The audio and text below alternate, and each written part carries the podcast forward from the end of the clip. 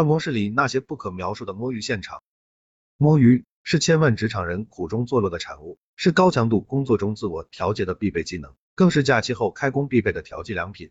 只是常在河边走，哪有不湿鞋的？在摸鱼的道路上，无论是职场新人还是老人，都有着自己的一本血泪史。不同类型的摸鱼选手面临的风险级别也是不同的。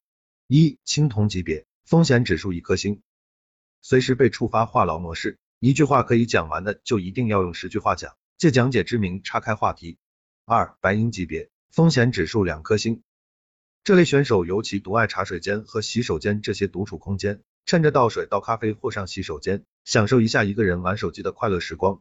三黄金级别，风险指数三颗星，趁着领导不注意，时常做一些小动作，如发呆、玩手机、追剧等，一旦有人出现，立马切换到工作页面。假装自己已经连续工作好几个小时，零八秒。